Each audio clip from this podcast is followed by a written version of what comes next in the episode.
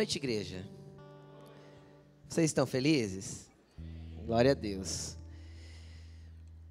Antes de nós, de nós começarmos a falar um pouquinho a respeito da palavra de Deus, já vai abrindo a tua Bíblia aí no livro de Mateus, capítulo 25.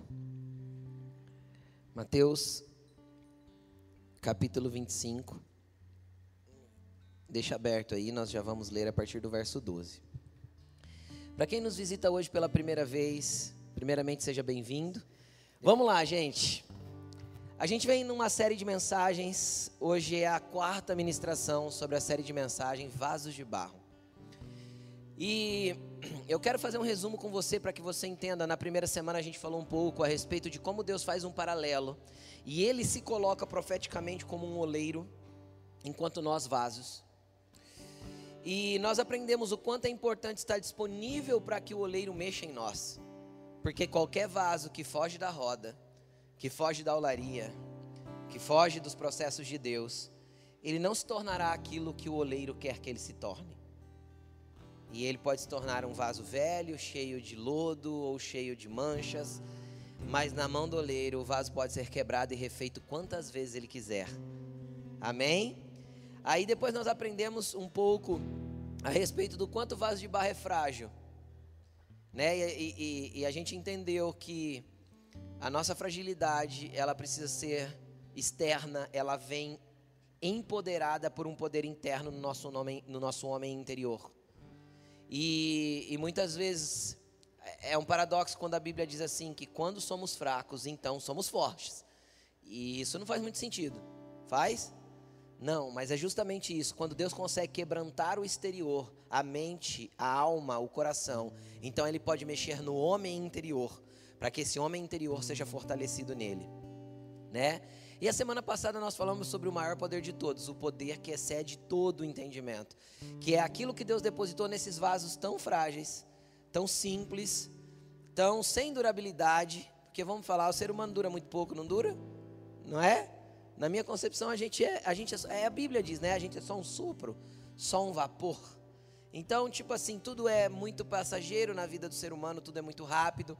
Então, nós somos frágeis, de pequena duração, mas Deus decidiu depositar um poder imenso dentro de nós, que nem nós conseguimos ter é, compreensão exata do tamanho do poder que em nós opera.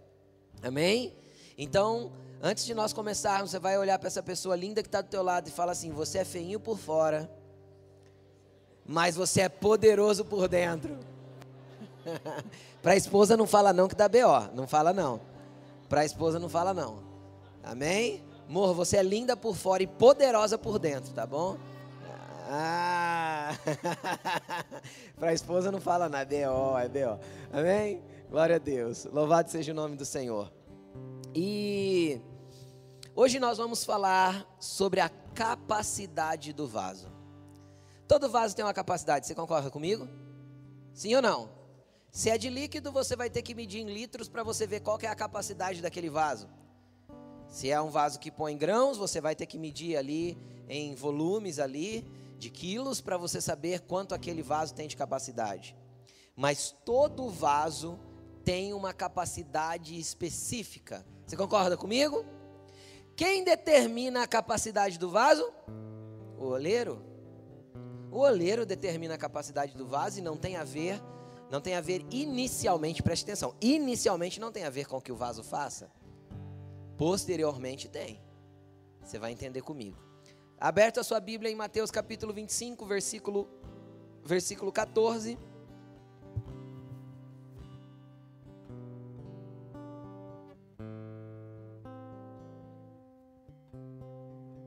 Mateus capítulo 25, versículo 14, todos acharam amém?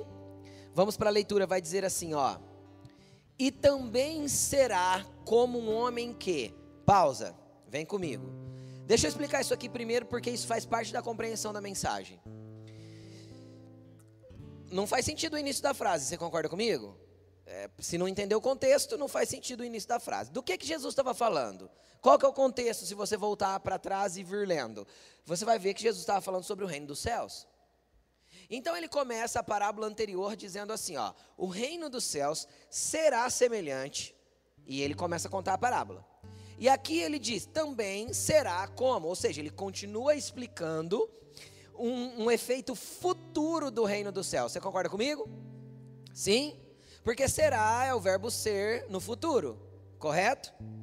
E é interessante que se nós pegarmos, se você depois for curioso, toma nota, se você é curioso e gosta das escrituras, e se você não gosta, passe a gostar em nome de Jesus. Você pega a sua Bíblia lá na sua casa e vai ler Mateus capítulo 13. O que que Mateus capítulo 13 retrata? Também retrata parábolas, histórias que Jesus contou, que vão falar sobre o reino dos céus, que vão retratar o reino dos céus. Só que todas as parábolas de Mateus capítulo 13, Jesus não fala o reino dos céus será. Ele fala o reino dos céus é, que é um estado do verbo ser no presente. Correto? Então ele está dizendo lá em Mateus capítulo 13, pois o reino dos céus é semelhante, tá? E ele vai falando um monte de coisas que o reino dos céus é. E aí, quando você parar para analisar por que Mateus capítulo 13, o reino dos céus é, porque o reino dos céus não chegou e não iniciou quando Cristo morreu. O reino dos céus chegou quando Cristo iniciou o seu ministério. A primeira pregação de Jesus foi: arrependam-se, pois vos é chegado o reino dos céus. Então, o reino dos céus, que não é comida e nem bebida, ou seja, não são as coisas exteriores, mas é paz, justiça e alegria no espírito, ok? Ou seja, tem a ver com aquilo que Deus pode fazer por dentro do homem não as coisas exteriores, iniciou com o início do ministério de Cristo. Então, no início do ministério de Cristo, ele traz um retrato daquilo que ele, como homem, que ele veio, poderia manifestar do reino dos céus. Até onde? Até a cruz. Só que aqui ele não trata como é, ele trata como será. Então ele não está falando do tempo em que ele está na terra ainda como homem. Pegaram? Ele está falando de um tempo que haveria de vir. Então, o que, que ele está retratando aqui? Ele está retratando o reino dos céus a partir da chegada do Espírito Santo. Porque foi uma movimentação até Cristo morrer e ressuscitar. Foi outra movimentação 40 dias, 50 dias mais tarde, quando o Espírito Santo chegou. Deixa eu te explicar uma coisa. Foi incrível a vinda de Cristo na terra. Eu gostaria de ter sido testemunho ocular daquilo. Mas deixa eu te falar, não se compara ao ministério do Espírito Santo na terra. O próprio Jesus falou que não se compararia. As obras seriam maiores quando fosse através do Espírito Santo. Ele falou assim: ó, tem um monte de coisa que eu gostaria de dizer para vocês, mas não posso dizer agora. Porque vocês não podem suportar. Quando o vaso suportaria aquelas palavras? Quando ele fosse cheio de um poder que a tudo supera. Entende? Existem coisas que o Espírito de Deus quer fazer em nós e dar para nós e manifestar em nós, que é só o Espírito Santo que pode fazer e é maior do que as coisas que Jesus fez enquanto ele estava aqui como homem. E é isso que a gente não compreende, porque se compreendêssemos, nós faríamos muito, muito mais do que fazemos. Você concorda comigo? Então aqui ele está explicando e demonstrando e exemplificando através de uma história, porque uma parábola é uma história, como o reino de Deus se manifestaria a partir da ida dele. Porque com a ida dele viria o Espírito Santo. Ele mesmo disse para os discípulos: se eu não for, o Espírito Santo não virá. Mas eu vou para o bem de vocês, porque se eu for, o Espírito Santo poderá ser dado a vocês. Então, isso é muito poderoso e é a gente que não compreende. A gente parece que transformou o Espírito Santo num num agente confortador. Sabe aquela coisa de sentir alívio interior, paz, e tá tudo bem então, já que eu tenho o Espírito de Deus e que alguns têm a capacidade de se comunicar com Ele de forma muito intensa, outros menos intensa, mas, mas sempre o Espírito se comunica de uma forma ou de outra. Parece que isso traz um alívio para a nossa alma, onde a gente diz assim: obrigado, Jesus, e tá bom até aqui. Quem tem, quem tem esse sentimento às vezes? De que parece que falta. Já te gerou esse sentimento no teu coração? Tipo assim, Deus, parece que tem mais, mas sei lá, parece que eu não consigo. Quem, quem, já, quem já teve esse sentimento? Glória a Deus, se é o próprio Espírito Santo te futricando por dentro, em nome de Jesus, para que o teu vaso seja ainda maior, com mais capacidade. Mas vamos lá, vocês entenderam então que aqui Jesus está falando de um próximo passo, que esse passo já é o nosso tempo, compreendido? Vamos lá. Versículo 14: Então também será como um homem que, ao sair de viagem, chamou seus servos e confiou-lhe os seus bens. A um deu cinco talentos, a outro dois, e a outro um. A cada um, ou seja, a esses servos, de acordo com a sua capacidade. Então preste atenção. Deus, aqui, Jesus, a, a história que Jesus está contando é: eu sou esse homem que vou embora e eu vou deixar os meus bens com vocês. Jesus tinha os bens naturais para distribuir? Não. Isso aqui é um exemplo do que aconteceria em seguida. Que foi, isso aqui é o finzinho do ministério de Jesus. Logo em seguida ele foi preso, crucificado e ressurreto. Então ele estava falando, eu vou, é uma, é, é uma viagem distante, eu vou, não sei quando eu volto. Ele vai voltar. Só que eu vou deixar presentes, eu vou deixar talentos, eu vou deixar coisas para vocês, eu vou deixar riquezas para vocês. E eu vou distribuir a cada um de acordo com a sua capacidade. Vamos só ler o texto para que tenhamos uma compreensão completa do que ele estava ensinando. O que havia recebido cinco talentos, saiu alguns meses depois, é isso que está escrito? Quando? Imediatamente. Olha para o irmão que está do teu lado e fala assim: é para ontem. Não é para quando você puder, não é para quando você tiver tempo, não é para quando der para você. É para ontem. É imediatamente. Saiu imediatamente e aplicou-os, ganhou mais cinco. Também o que tinha dois talentos ganhou mais dois. Mas o que tinha recebido um talento saiu, cavou um buraco no chão, escondeu o dinheiro do seu senhor. Depois de muito tempo, o senhor daqueles servos voltou e acertou contas com eles. Olha, de novo, hoje está muito, né? Olha para a pessoa que está ao teu lado e fala assim: um dia você vai ter que acertar com Jesus.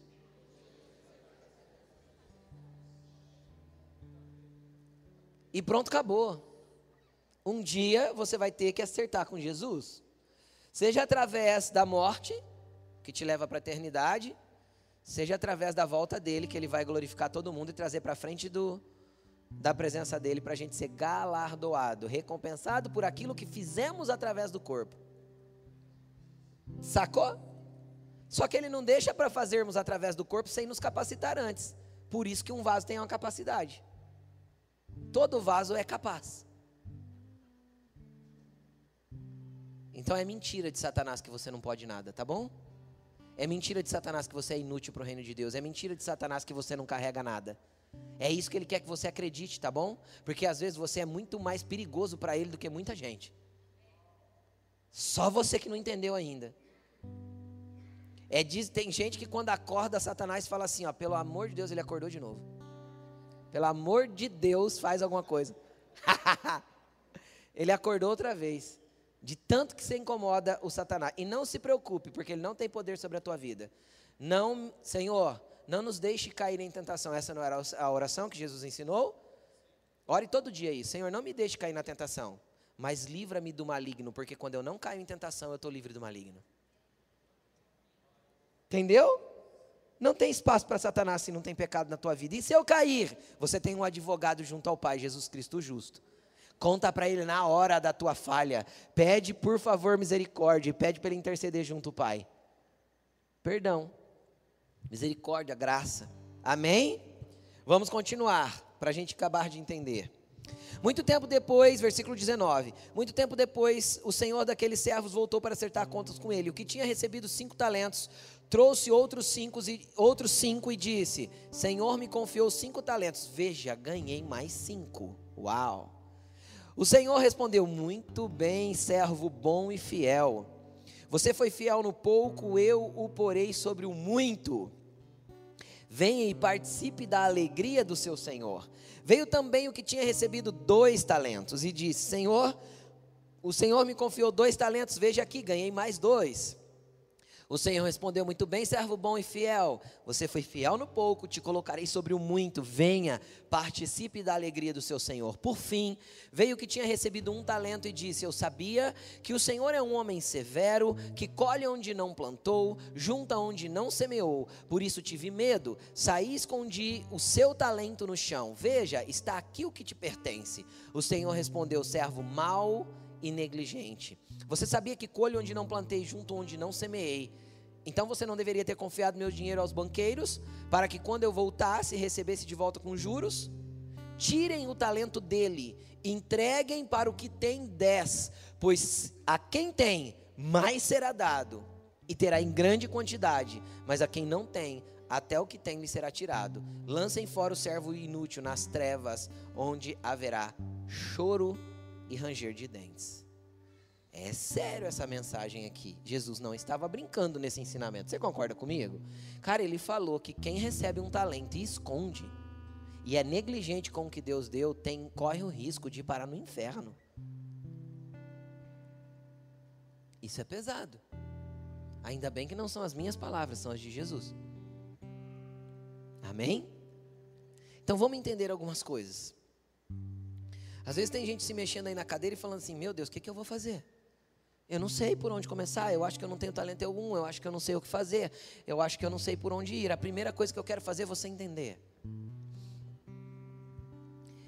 é que o que Deus te deu está depositado dentro de você conforme a capacidade que já está em você. Ele te criou com uma capacidade.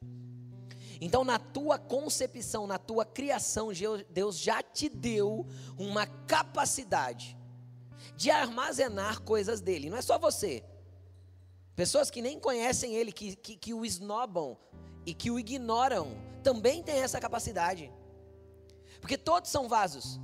A diferença é que alguns fugiram do, do, da olaria de Deus, estão sujos, estão com mofo, estão quebrados, trincados, rachados, mas uma capacidade todos têm.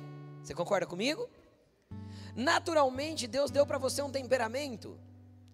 Quem já ficou bravo com o seu próprio temperamento aí, porque queria ser diferente? Ai, porque eu sou sanguíneo, eu sou queixo duro, saio falando o que penso, saio magoando as pessoas. Deixa o Espírito Santo trabalhar nessa parte, pega a habilidade a força de romper as coisas, de colocar as coisas para acontecer, de fazer as coisas serem executadas, de fazerem as coisas acontecerem para o reino de Deus e usa para Ele. Por que reclamar pelo ruim, quando você deveria enxergar o que é bom dentro do que Deus te deu, dentro da capacidade que já foi te dada? Ai, eu sou fleumático. Tudo eu fico analisando, pensando. E muitas vezes fico ali, procrastino tudo, largo tudo para depois. Tudo eu empurro com a barriga. Cara, vença isso no poder do Espírito, porque você tem uma capacidade dada pelo, por Deus. E use o teu poder de administração, de organização, de excelência na execução que qualquer filmático tem, de ser um analítico é, é, perspicaz que analisa as coisas com muito, com muito empenho, com detalhes, e faça isso ser bom para o reino de Deus. Ah, eu sou sanguíneo, pastor. O sangue sobe, eu fico quente, eu brigo com todo mundo. Cinco minutos depois eu já fico arrependido e eu já tenho que pedir desculpa. E aí às vezes já não dá mais certo. Também sou orgulhoso, não peço desculpa sempre. Cara, Peço para o Espírito transformar esse teu nervosizinho aí nos ambientes de alegria, de descontração, de força para empurrar as pessoas, de ânimo que você tem para dar. Porque todo sanguíneo é animadão, põe as pessoas para cima, é alegre.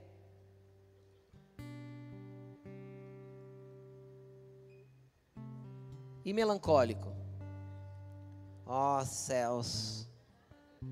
Ó, oh, tudo fica difícil tudo fica pesado. É ou não é? Qualquer copinho no chão virou uma baita de uma tempestade.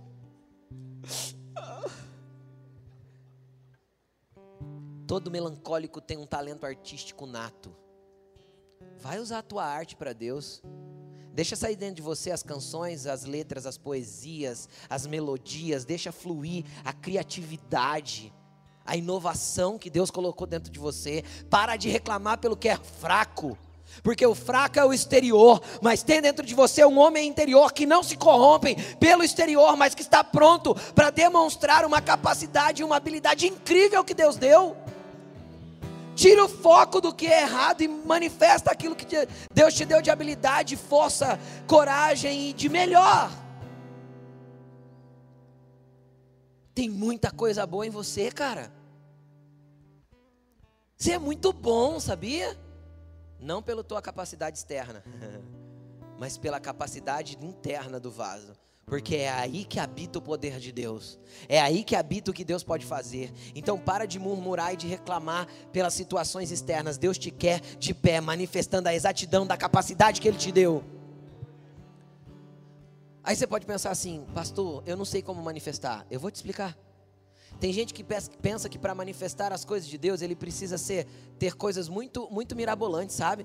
Tem gente que pensa assim, nossa, eu tenho que ser um ah, um sei lá, eu preciso ser um pregador da palavra. Eu acho que eu vou estudar, vou fazer teologia, vou vou, amém. Tudo bem, estuda, estudo é ótimo. Acho que a igreja sabe o quanto a gente estimula você ler, né, líderes? Quem está lendo aí o livro de liderança? Está atrasado, põe em ordem, em nome de Jesus. Fica para trás não. Quem fica para trás é retardatário. Segue. Em nome de Jesus. Então, a gente estimula a igreja a ler, a gente está sempre indicando livros, é estude mesmo, conheça as escrituras, leia, seja sábio. Busque sabedoria nas escrituras. Agora, deixa eu te explicar uma coisa. Sabe o que, significa a palavra capacidade aqui? Você sabe qual é a palavra grega? Aqui no original, porque originalmente a Bíblia foi escrita em grego. A palavra original aqui é a palavra dunamis. Cada um segundo o seu dunamis. Sabe de onde veio o dunamis? Sabe por que o reino de Deus será? Porque o dunamis não viria senão através do Espírito Santo. Atos, 1, cap, vers, eh, Atos capítulo 1, versículo 8. Vocês receberão poder ao descer sobre vós o Espírito Santo, para serem minhas testemunhas em Jerusalém, Judéia e toda Samaria até os confins da terra. Deixa eu te explicar uma coisa. Você sabe que esse recebereis poder? Sabe o que, que significa? Qual que é a palavra original para poder aí em Atos 1:8? Dunamis. Jesus está falando assim: vocês receberão o dunamis de Deus através do Espírito Santo para serem minhas testemunhas. Deixa eu te explicar uma coisa simples. Você sabe o que é ser testemunha? Ser testemunha. Se você está num tribunal e você tem um amigo sendo julgado, ou uma pessoa que você testemunhou alguma coisa, viu alguma coisa sendo julgado, você é convocado como testemunha. Quando você entra lá, o juiz olha para você e fala assim, mais ou menos assim. Eu tive uma vez só numa situação dessa, mas mais ou menos assim. É, você não pode mentir. Porque qualquer coisa que você inventar nesse testemunho pode ser usado contra você, inclusive você pode ser preso por falso testemunho. É muito sério o papel de testemunha. O réu pode mentir, o advogado pode mentir, o, o acusador pode mentir, mas a testemunha não pode mentir na justiça. Porque senão pode sobrar para ela. Se for provado que ela mentiu. Por quê? Porque uma testemunha tem um papel: compartilhar com o juiz o que viu e ouviu. Deixa eu te explicar uma coisa. Jesus não pediu para você saber a Bíblia de capa a capa, nem para você ter uma capacitação enorme. Jesus só pediu para você testemunhar o que você está vendo e ouvindo. Então você fica procurando um jeito de servir a Deus mirabolante, porque eu quero andar, porque eu quero ser profeta, porque eu queria ser usado igual a lanha, assim, ó, em cima do púlpito. Pode ser que um dia isso chegue, porque o talento se multiplica. Pegue os cinco talentinhos, os três talentinhos, ou o único que você tem. Não enterre. Existe um dunamis de capacidade dentro de você e Jesus só quer que você use. Como que eu uso, pastor? Só seja uma testemunha daquilo que você tem visto e ouvido em Jesus, o que ele já fez na tua vida. O problema é que a gente se esquece do que Deus fez. Quem ama o apóstolo Paulo aqui? Quem já leu sobre ele? Quem acha que ele foi um homem de Deus, fez coisas grandiosas? Uau, o apóstolo Paulo. Eu que... Deixa eu te contar uma coisa. O apóstolo Paulo, ele começou como um irmão da igreja. Ele foi, ele foi congregar numa. Ele, depois de seis anos de convertido, ele foi congregar numa igreja numa cidade chamada Antioquia. Lá ele foi obreiro. Sabe por quantos anos? Por 13 anos. 13 anos. Então, quase 20 anos depois que ele estava servindo a Deus ali de forma simples, cuidando dos irmãos, ajudando na igreja, então ele foi enviado para ser o apóstolo Paulo, que a gente tanto acha interessante e lindo. Sirva com o simples, sirva com aquilo que Deus já te deu. Agora, o que é mais lindo de tudo isso? Eu vejo Paulo, na sua velhice, sendo colocado na frente dos reis e governadores, e todo mundo perguntando para ele: Você é o que tem causado alvoroço no mundo? Ó, quem me dera, hein? Já pensou? Com essa pregação e tal. É, o cara do, que estava alvoroçando o mundo com a pregação do evangelho. Uau! O mundo conhecido da época, né? A palavra dele chegou até a Espanha, Roma. Foi embora a pregação de Paulo. Legal. Aí o rei Agripa olha para ele e fala assim: Conta um pouco para mim dessa loucura que você prega. Um dia, eu estava indo para Damasco com a carta dos principais da sinagoga. Cara, nós estamos falando de 40 anos mais tarde, 50 anos depois. 50 anos depois ele não tinha esquecido, sabe o que? O seu testemunho o que Deus tinha feito. 50 anos depois, ele tinha muita pregação. Ele era um fariseu de fariseus, não é isso que ele fala? Um cara criado, tinha conhecimento bíblico, cara, acho que mais que todos nós. Ele não foi para a gripa e começou a pregar sobre coisas. Porque Jesus não pediu para a gente sair. Ele pediu para a gente, vão e preguem o evangelho. Ele também falou isso, mas o início, o começo é testemunhe. Conte o que Jesus está fazendo na sua vida. Conte o que Ele está trabalhando dentro de você. Conte o que Ele já fez. Agora, sabe o que é interessante da palavra dunamis? Preste atenção. A palavra dunamis é no grego. Quando ela vai para o latim, ela vira dínamos ou dínamo. Quando ela chega no Brasil, na nossa linguagem, para quem é mais velhinho aí, sabe que um dínamo era o quê? Um gerador de energia. Quem já viu um dínamo? Eu já vi. Era um gerador de energia. Só os velhos levantam a mão.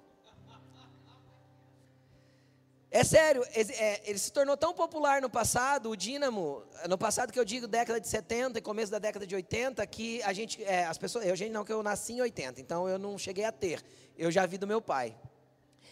Comprava-se o dínamo, prendia na bicicleta, colocava no pneu para ele poder acender um farol. Sabe o que isso me mostra?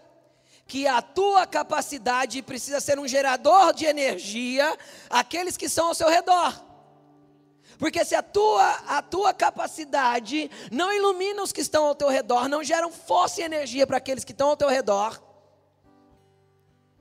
a tua capacidade é inútil. Aí eu entendo porque Jesus falou assim, ó, não se pega uma luz e coloca debaixo do vaso, escondido debaixo da mesa, se coloca no velador. Aí ele disse: "Vocês são a luz do mundo", porque existe uma luz poderosa dentro de você que tem que brilhar nos lugares que você entrar. Aí ele fala assim: e se a sua luz é trevas, quão grandes é, são, são essas trevas? Por quê? Porque se a sua luz não brilha, para que serve? Pastor, como eu vou deixar brilhar? Testemunho. Só contando? Não, mostrando. Mostrando. Sabe o que é interessante? Nós temos, nós temos lá em casa algumas pessoas, ah, algumas pessoas que já passaram por lá como diarista para nos ajudar. Faz um tempo já que nós temos uma pessoa que ajuda lá em casa. Nenhuma das pessoas que passaram por lá deixaram de vir na igreja e de se converter a Jesus. Ah, pastor, é porque você é pastor, não é? Porque lá em casa eu não sou pastor, lá em casa eu sou marido da Laine. Entendeu? Lá em casa as pessoas veem a realidade do que nós somos. Lá em casa eu acordo com o cabelo bagunçado, né? Lá em casa eu acordo com o olho remelado, igual você. Não é assim? Lá em casa você é o que é. Você sabe que quem melhor te conhece é quem mora com você. Não é? Aí você insere uma pessoa estranha na sua rotina, que convive ali com você. O que, que acontece na vida dessas pessoas quando você insere ela na tua rotina? Aí lá no teu trabalho, o que, que acontece com as pessoas que trabalham do teu lado o dia todo? Te pedem oração ou não te suportam? Que você é religioso, quadradão, chato pra caramba. Quer pregar para todo mundo? Prega não. Fale de Jesus o tempo todo e quando precisar use as palavras. Que o teu testemunho brilhe. Que a tua luz seja um dínamo ao redor para todos e que essa energia, que a capacidade que Deus já te deu e colocou dentro de você possa brilhar nos lugares que você está inserido. Jesus comia com os pecadores. Quem já viu isso? Quem já leu isso? Entenda uma coisa: se você está começando a tua caminhada de fé agora, não vai comer com os pecadores, não. Porque é os pecadores que vão te influenciar e não o contrário. Mas se você entende que você já tem capacidade para comer com eles sem ser influenciado e é você que vai ser o influenciador, coma com eles. Pastor, mas e aí? Eles vão contar piada na mesa. Não, eles vão te respeitar porque eles estão vendo a luz que tem dentro de você. Entende? Agora, se não dá ainda para estar nesse ambiente, então fuja. É uma questão de capacidade. Se é só um talentinho que você recebeu e você não tem capacidade ainda para brilhar nesses lugares, continue nos pés de Jesus, continue testemunhando onde você não corre riscos, até que isso se expanda. Mas, pastor, aumenta a capacidade do vaso? Claro que aumenta, desde que ele esteja cheio. Porque eu não preciso aumentar um vaso que ainda não encheu. Não vos embriagueis com vinho, mas enchei-vos do Espírito Santo. Vaso cheio do Espírito Santo, o olheiro vai olhar, vai, o olheiro vai olhar e falar: opa, tem talento multiplicando aí, deixa aumentar a capacidade do vaso, porque tem mais para o Espírito derramar sobre ele. Ele tem cinco talentos, mas já virou seis. Ele tem seis, mas já virou sete. Ele tem sete, mas já virou oito. E não espere isso ser uma coisa espiritual, au, au, au, au, sabe assim? Não, na, no teu cotidiano, nas coisas simples. Naquilo que é básico, você precisa servir Jesus. Sirva Ele com o teu trabalho. Oh, segunda-feira braba. Você não sabe nem porque você nasceu se você reclama da segunda-feira, querido. Segunda-feira é o dia mais abençoado que tem, porque é o dia de projetar, de crescer, de desenvolver e de adorar a Deus com aquilo que Ele deu para você fazer. Ai, pastor, trabalho para mim é um labor. Deixa eu te explicar uma coisa. Existem duas palavras no grego para trabalho. Uma é labor. E labor remete a peso, cansaço, fadiga. E a outra é ergon, que é um trabalho prazeroso que se faz para glorificar a Deus. Quando a Bíblia fala que nós vamos ser julgados pelo trabalho que fizemos na terra, é ergon. Aí eu vou também para o hebraico. Pastor, eu, ach, eu achei que Deus ia levar a gente para o paraíso, para a gente ficar descansando, sentado na rede. Alguém servindo algumas uvas para a gente. Deixa eu te explicar uma coisa. O primeiro homem da terra não foi colocado na terra sem trabalho. Quem pensa que Adão ficava lá no jardim fazendo nada? Primeiro, primeira, quem sabe qual é a primeira profissão da terra? O Satanás disse que é uma outra meio estranha aí. Quem já ouviu? Ah, a profissão mais antiga da terra. Quem já ouviu? Já, né? Deixa eu te contar qual é a profissão mais antiga da terra.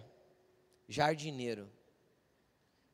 Primeira profissão da terra, jardineiro. Deus falou assim: Adão, coloquei você, no... plantei um jardim no Éden. A Bíblia diz: Deus plantou um jardim no Éden. Deus gosta de jardim. Que jardim é lindo. Eu acho que jardim expressa um pouco do que Deus é. Quem está entendendo o que eu estou falando? Deus plantou um jardim no Éden. O que, que ele fez? Colocou o homem lá. E quando ele coloca o homem lá, o que, que ele fala para o homem? Fica aí descansando, fazendo nada, comendo de tudo que tem aí? Ah, ah. Te coloquei para você lavrar e cuidar Trabalho e proteção. Chacoalhe o homem que está do teu lado e fala assim: ó, Deus te chamou para trabalhar e para ser um protetor. Isso é mínimo. Entendeu?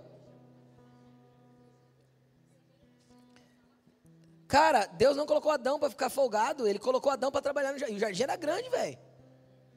Ia de um rio até no outro rio, a Bíblia está escrito. Pega lá o mapa, o mapa de, de do Iraque. Vê onde há os rios que está escrito na Bíblia, você vê o tamanho do negócio.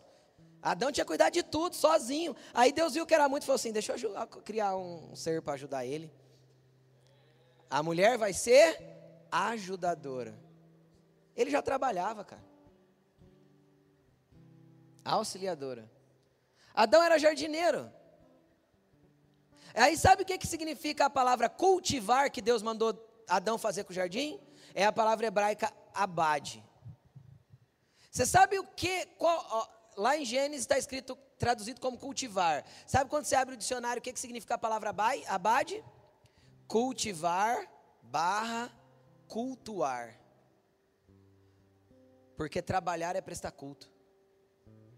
Se o teu trabalho não glorifica a Deus, você não entendeu que tipo de capacidade Ele te deu. Se o teu trabalho é reclamação, se a tua sexta-feira, ufa, sextou.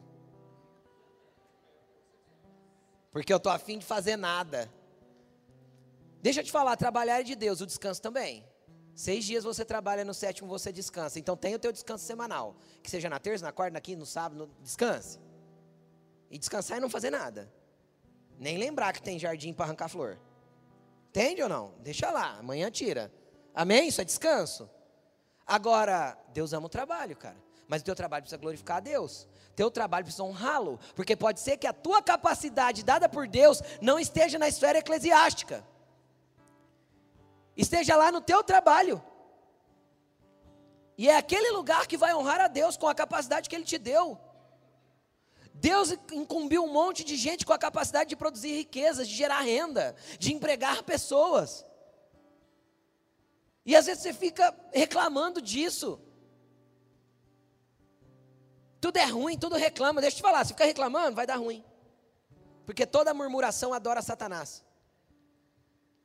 Porque o povo ficou andando 40 anos no deserto? Tem um motivo, Deus falou. Porque eles ficavam reclamando. Enquanto tem reclamação, eu não posso dar o maior, a terra prometida. Você vai ficar nessa mesquinharia aí que você vive. Por quê? Porque você não entendeu a capacidade que você tem para viver a tua vida em glorificação a Deus, em exaltação a Ele, viver a tua vida de uma forma que o glorifique. Então, então, cara, deixa eu te explicar uma coisa. Tem um monte de coisa simples que você pode adorar a Deus com isso e é de, e é dunamis, é poder do Espírito Santo, é capacidade que Ele te deu e é coisas básicas. E às vezes você fica, ah, eu queria o dom de profecia, eu queria olhar para as pessoas e entender o que elas estão pensando. Deus pode dar isso? Pode. Claro que pode. Mas é conforme a multiplicação do talento que ele já te deu vai aumentando. Do contrário, essas coisas não vêm para quê? Só para você se achar? Porque se você não sabe fazer no simples, no básico, no ser testemunha, no viver a tua vida de uma forma que glorifique a Deus. Você está feliz ainda? Vocês estão felizes ainda? Deixa eu te explicar como tem um monte de dom do Espírito, de que é coisa simples do nosso dia a dia. Vai comigo para Romanos capítulo 12. Romanos capítulo 12, versículo 6, acho que é, deixa eu ver. Versículo 6. Olha lá. Temos diferentes dons. Como que é? Por que é diferente os dons nossos uns dos outros? Porque de acordo com a graça que nos foi capacidade. Essa capacidade é dunamis, vem pela graça, é poder do Espírito Santo, não tem a ver com a gente, é a forma que Deus nos habilitou e nos capacitou, é a forma que Ele nos moldou. A princípio, sim, conforme eu multiplico o talento, então Deus vai expandindo, e, e se eu tenho 10 no final, Ele ainda arranca dos que foram negligentes e dá para aquele que tem 10. Quem está entendendo o que eu estou falando? Aí olha que ele fala: temos diferentes dons de acordo com a capacidade de cada um. Eu poderia dizer sim ou não? Porque a graça que me foi dada é a capacidade dada por Deus sobre a minha vida. Porque graça não é só para te salvar, é para te capacitar também. Amém? Amém, gente? Vocês estão acordados ainda? Então vamos. Se alguém tem o dom de profetizar, aí beleza, é profecia. Use na proporção da sua fé. Conforme a tua fé for liberando sobre a tua vida, você vai usando. Beleza. Até aqui é um dom espiritual. Quero ir daí para frente. Ó. Se o seu dom é de servir, o que, que é para fazer? Cara, se você ama, preste atenção. Se você ama ajudar as pessoas, servi-las. Se o teu prazer é ficar numa cozinha, cozinhando, porque você se alegra em ver as pessoas comendo o que você, o que você fez. Se você ama pegar um pano, limpar uma cadeira, se você ama organizar um lugar, se você ama é, servir o próximo com um copo d'água, isso é um dom do Espírito Santo.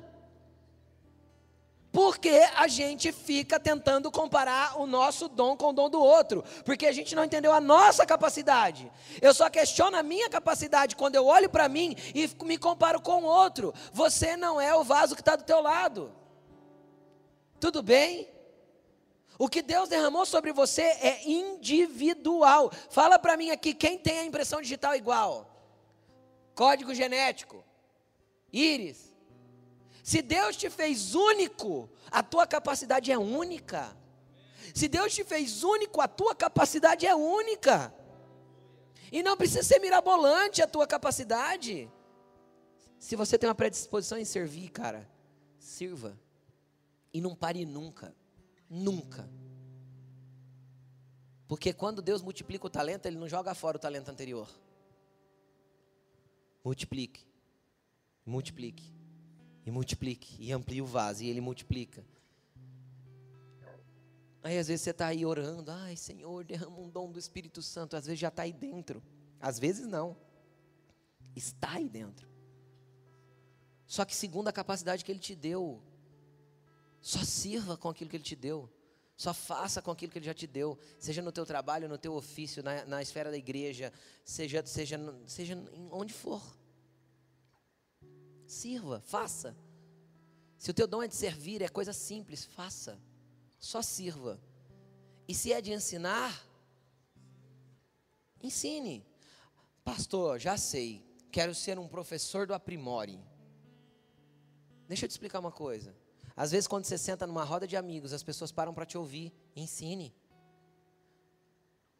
Você não precisa de uma sala de aula. Jesus nunca teve uma. Jesus sentava na praia com seus amigos e todo mundo sentava na sua frente e ele começava a ensinar.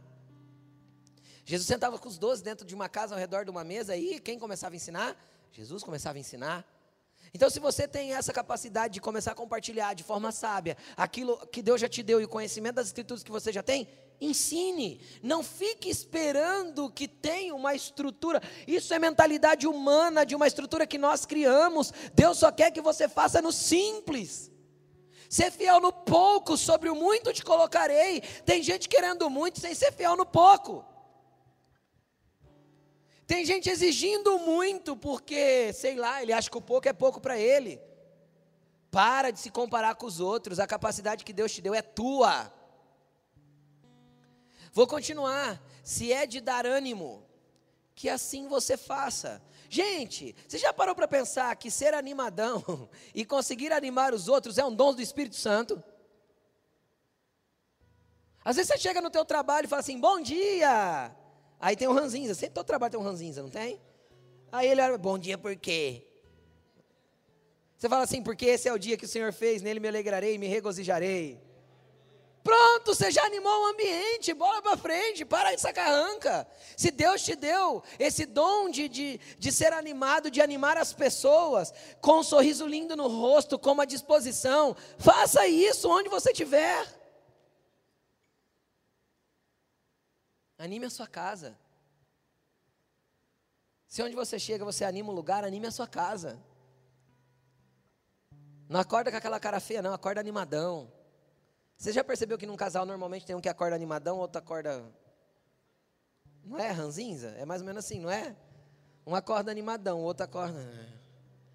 Fica quieto. Não é? Não é?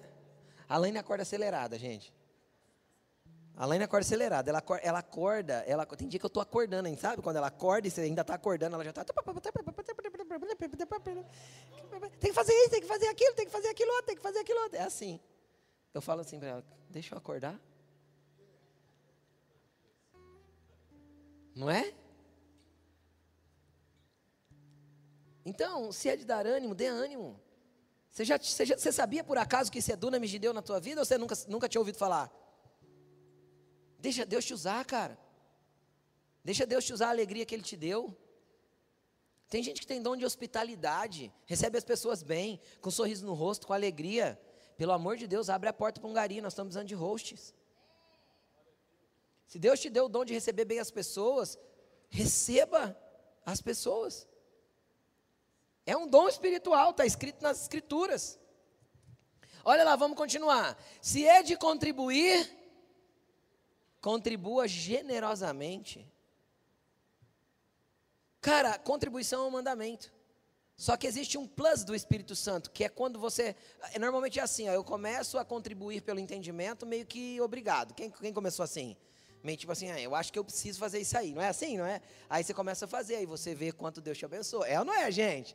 Aí de repente isso vai crescendo dentro de você, então você passa a contribuir com liberalidade. Aquilo já é alegria para você. É ou não é assim? Mas tem um a mais. É um dom do Espírito Santo, é um dunamis. É um poder que tem sobre você. Chama generosidade. Ele transborda da liberalidade. Então, se você tem esse dom de, de doar, cara, seja generoso com tudo e com todos. Aí continuando, se é de exercer liderança, que exerça com zelo. Aí tem alguns dons que ele dá um, um reforço. A, a, doação tem que ser com generosidade. E a liderança? Por que com zelo? Porque não existe liderança sem exemplo. Líder que não é exemplo não pode ser líder. A base da liderança é o exemplo. A base, o sustentáculo principal de uma liderança é exemplo. Por isso que ele fala, então, se você vai liderar, faça isso zelosamente. Mas se você tem esse dom, lidere. Amém? E depois ele continua: se é de mostrar misericórdia, faça com alegria. Tem gente que é misericordioso, gente. Se compadece do próximo. É ou não é assim? E às vezes não tem nada para oferecer, mas oferece um abraço, oferece um auxílio, oferece uma ajuda, é misericordioso. Faça isso com alegria. Porque às vezes você pensa que você não está adorando a Deus com isso, que não tem a ver com a tua capacidade. Tem. Eu só quis te mostrar o quanto a tua capacidade não tem a ver com, gran, com coisas, é, parece que super espirituais, mas que no teu dia a dia você pode ser um instrumento de Deus aonde você estiver. Exerça o dom que Deus te deu. Multiplique os talentos que foram colocados dentro de você. Pode ser que você tenha cinco, você está usando dois, mas tem um enterradão lá. Quem está entendendo o que eu estou falando? Está na hora de desenterrar o talento que Deus te deu. Está da hora de tirar para fora. E agora vem alguns outros perigos. Eu não vou contar tudo que eu contei de manhã, porque de manhã eu contei duas parábolas. Que Jesus contou parábola, eu também posso, não posso? Mas não vou contar as parábolas não, senão vai ficar tarde. Tá? Eu já estiquei demais, mas deixa eu te explicar uma coisa. Tem gente usando os talentos que Deus deu e a capacidade que Ele deu só para o seu próprio benefício. Agora, se aquele que enterrou e não usou nem para si foi julgado rigorosamente com o fogo do inferno, imagina quem usa o seu talento e a sua habilidade apenas para o seu benefício próprio. Isso é muito perigoso. Isso é muito perigoso. Então tome muito cuidado com isso. Às vezes você usa para o teu próprio bem, para aquilo que você quer, do jeito que você quer. E é uma habilidade que Deus depositou sobre a sua vida. E o teu ofício, o teu trabalho, às vezes é uma habilidade que Deus deu. Tem talentos que nasceram com você, sim ou não? Vamos ser sinceros. Tem jogador que se esforça muito para ser jogador profissional. Só que tem jogador que você vê o menino com seis anos, você fala assim: Meu Deus do céu. É ou não é? O talento desarruma. Não tem jeito, vai ser jogador de futebol. Você concorda comigo que eu estou falando ou não? Isso em qualquer, qualquer lugar, qualquer área de atuação. Tem criança que com 6, 7 anos é fera na matemática. É lógico que ele vai trabalhar com exatos. Quem está entendendo o que eu estou falando? Isso vai honrar a Deus. Mas tem que honrar a Deus. Porque tem a ver com a capacidade do vaso. Isso não é teu, vem de Deus. Porque a excelência do poder é o que tem dentro e não o exterior. Então, qual que é a oração que você vai fazer e por onde você vai começar? Comece nas coisas simples. Comece no básico e deixa Deus expandir isso dentro de você. Deixa Deus aumentar isso dentro de você. Deixa que os talentos se multipliquem. Só não retenha mais. Não esconda o teu talento. Não se esconda na caverna, não fuja do que Deus te deu. E tem mais um problema ainda. Qual que é o outro problema? O problema é quando a pessoa não quer ser aquilo que Deus diz que ela é. Por quê? Porque muitas vezes ela tem a identidade distorcida, ou por uma família muito, muito quebrada, muito disfuncional, que a tua criação distorceu a tua identidade, então você fica fugindo de um lugar que Deus diz que você está, ou simplesmente por um coração obstinado, porque você vê todo mundo sendo uma coisa, você quer ser o que todo mundo é, ou o que algumas pessoas são, ou você tem algumas pessoas que ficam te estimulando no exterior a ser uma coisa que Deus nunca te chamou para ser. Cuidado com os coaches. Eles têm estimulado muitas pessoas a serem aquilo que Deus nunca chamou elas para serem. Entendeu? É só para vender mais um curso para você, tá? É só pôr arrasta para cima para você pagar três contas ali e eles ganharem um dinheiro. Cuidado com isso. Muito cuidado com isso.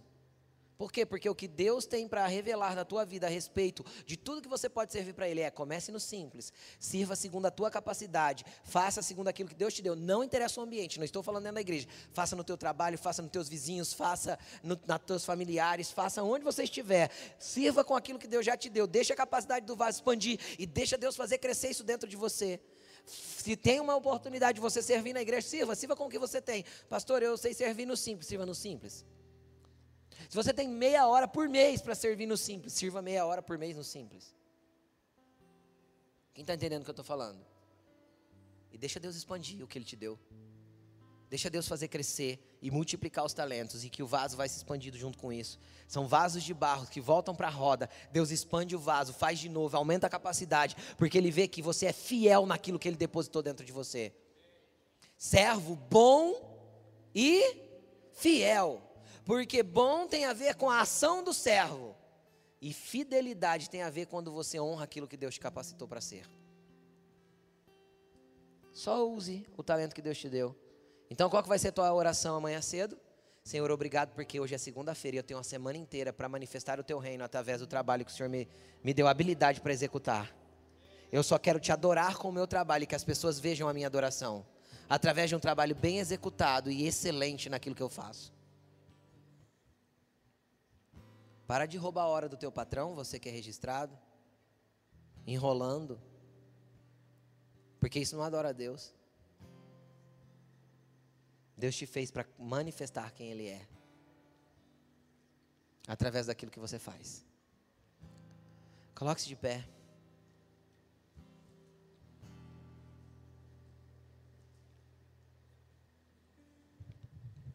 Você é um vaso que por fora, cara, não tem muito para oferecer mas interiormente você é muito poderoso. E Deus deu uma capacidade para dentro de você, uma capacidade que Ele colocou dentro de você, que é inexplicável. Só que não são todas as vezes que vai ser coisas enormes e mirabolantes. Pode, vai começar, vou falar de novo, vai começar no simples, sempre. Sempre vai começar no simples, no básico. Sempre vai começar no simples. E começa lá no teu trabalho, lá na tua casa. Comece com seus filhos, com seus familiares. Comece com seus amigos. Que alguém olhe para você e fale assim: Nossa, parece que você está estranho. Você tem uma coisa diferente. Você não era assim. E aí, o que, que Jesus mandou você fazer? Testemunhar. Falei, é Jesus que está me mudando. Eu estou ficando esquisito mesmo. Vou ficar cada dia mais estragado para esse mundo. Que Jesus te estrague para esse mundo, para que você possa ser um vaso de honra. Que o Espírito Santo e o Dunamis de Deus te estrague para esse mundo. Que o, que, que, que o Dunamis de Deus te estrague completamente. Que você seja um estragado para as coisas do mundo. Que você seja um estragado para o pecado. Mas excelente para Deus. Poderoso em Deus. O que, que você vai buscar nessa noite, Senhor? Me ensina por onde começar. Eu sei que tem capacidade em mim que eu, às vezes eu nem enxergo. Jesus me mostra a tua capacitação em mim. Me mostra, Senhor, o que tipo de vaso que eu sou e como eu posso manifestar a tua glória. Me mostra, Jesus. Comece a falar com Ele. Comece a falar com Ele, comece a orar. E se o seu dom é de fé, busque e manifeste a sua fé. E se o seu dom é de discernimento de línguas, comece a interpretar de interpretação de línguas, comece a interpretar. E se é de discernimento de espírito, passe a discernir. Mas se é de servir, sirva. E se é de administrar e de liderar, administre, lidere. Faça aquilo que Deus te deu, vaso. Faça aquilo que Deus te deu. Existe algo excelente e poderoso aí dentro, dado por Deus. Não ignore mais isso. E se você veio aqui hoje buscar para a tua vida, porque pode ser que você veio, a tua vida está um caos. Tua vida está toda arrebentada. Deixa eu te falar uma coisa. Eu só te convido, venha para a olaria do Pai. Só se entregue para Ele. Hoje a tua oração vai ser assim: Senhor, eu não tenho nada para oferecer. O vaso está trincado, está uma porcaria. Está tudo doído, tudo quebrado, tudo, tudo triste. Fala para ele, Senhor, me leva para a tua roda e me conserta. Conserta minha casa, conserta minha família, conserta minha história. Conserta, Jesus, conserta quem eu sou. Comece a buscar Ele de coração, comece a clamar por Ele, deixe Ele mexer no seu interior, para que você nunca mais seja o mesmo. O dunamis de Deus quer se mover dentro de você para aumentar a tua capacidade. Obrigado, Espírito Santo.